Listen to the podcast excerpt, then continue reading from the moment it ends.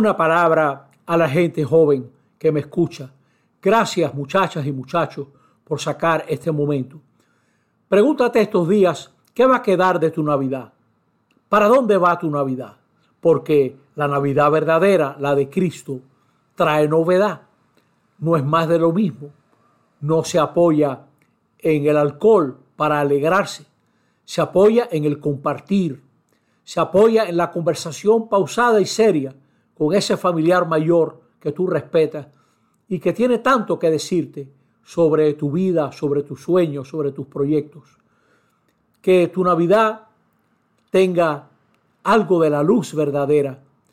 Si puedes, lee el primer capítulo del Evangelio de Juan y fíjate qué importancia tan grande le concede el evangelista a la luz. Porque déjame decirte que todos nosotros le hacemos caso a alguna luz alguna luz dirige nuestras vidas. Pregúntate, como pide Pablo en la segunda lectura de hoy, pregúntate a qué luz tú le estás haciendo caso. Examina todo y quédate con lo bueno.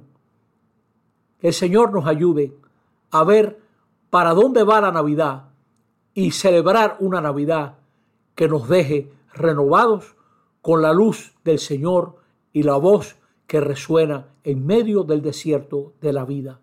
Así sea.